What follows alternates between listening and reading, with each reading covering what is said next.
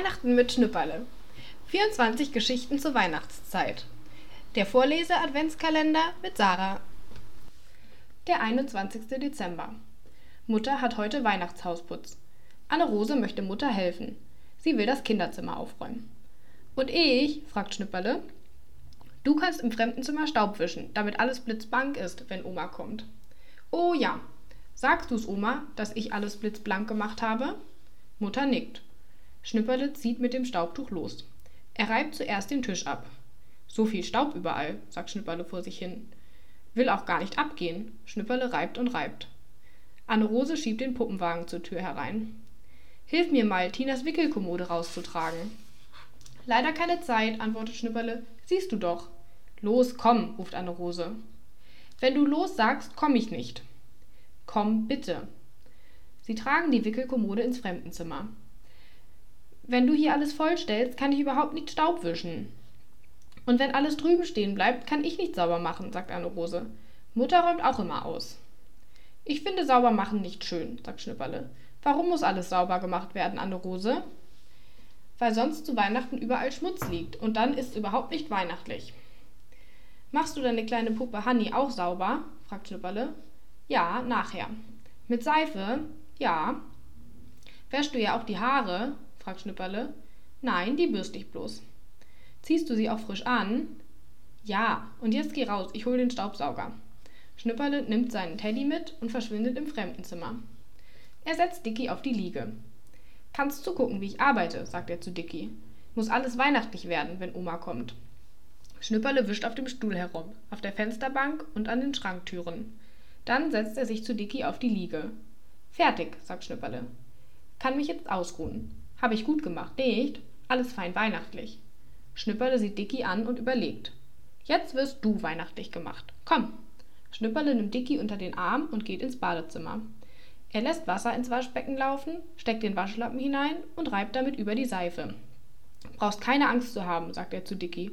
Kriegst keine Seife in die Augen. Ich pass schon auf. Bloß mal tauchen, das mache ich auch immer. Schnipperle taucht Dickys Kopf ins Wasser. Schön warm, nicht? So, und jetzt schnell waschen, dann bist du weihnachtlich. Beißt in den Augen, nicht? Schon fertig. Nein, die Ohren noch. Die vergesse ich bei mir auch immer. Geht aber ganz schnell. So, nochmal tauchen und gleich abtrocknen. Schnipperle reibt Dickys Kopf mit dem Handtuch ab. Zeig mal deine Hände, Dicky. Oh je, die sind aber gar nicht weihnachtlich. Schnipperle schrubbt auch noch Dickys Hände und Füße und zuletzt reibt er Dicky den Bauch und den Rücken ab. So, und jetzt bürsten. Schnüpperle nimmt die weiche Haarbürste und streicht Dicky vom nassen Kopf bis zu den Füßen glatt. Dann nimmt er Mutters Parfümflasche. Sollst auch gut riechen, sagt Schnüpperle. Kriegst hinter jedes Ohr ein Tupferchen. Macht Mutter auch so. Ah, hm. Jetzt bist du fein weihnachtlich, Dicky. Guck mal in den Spiegel.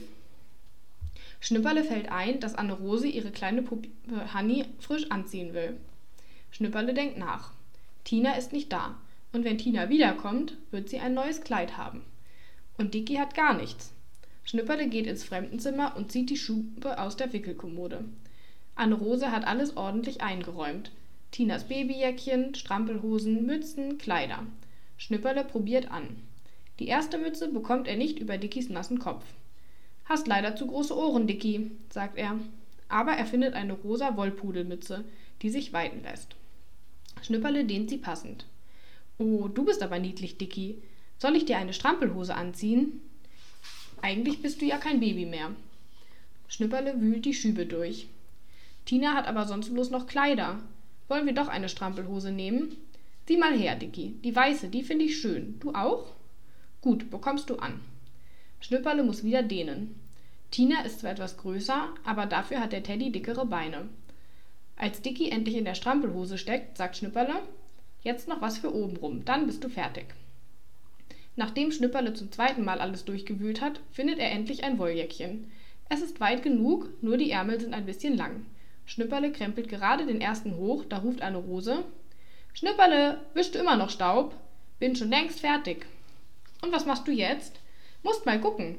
Anne Rose kommt herein.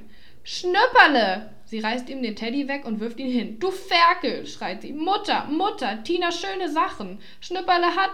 Dicky ist pitschnass. Schnüpperle ist. Weinend rennt Anne Rose die Treppe hinunter. Schnipperle drückt Dicky an sich und ruft hinter ihr her. Tinas Sachen habe ich mir doch bloß geborgt. Dicky wollte doch auch weihnachtlich sein.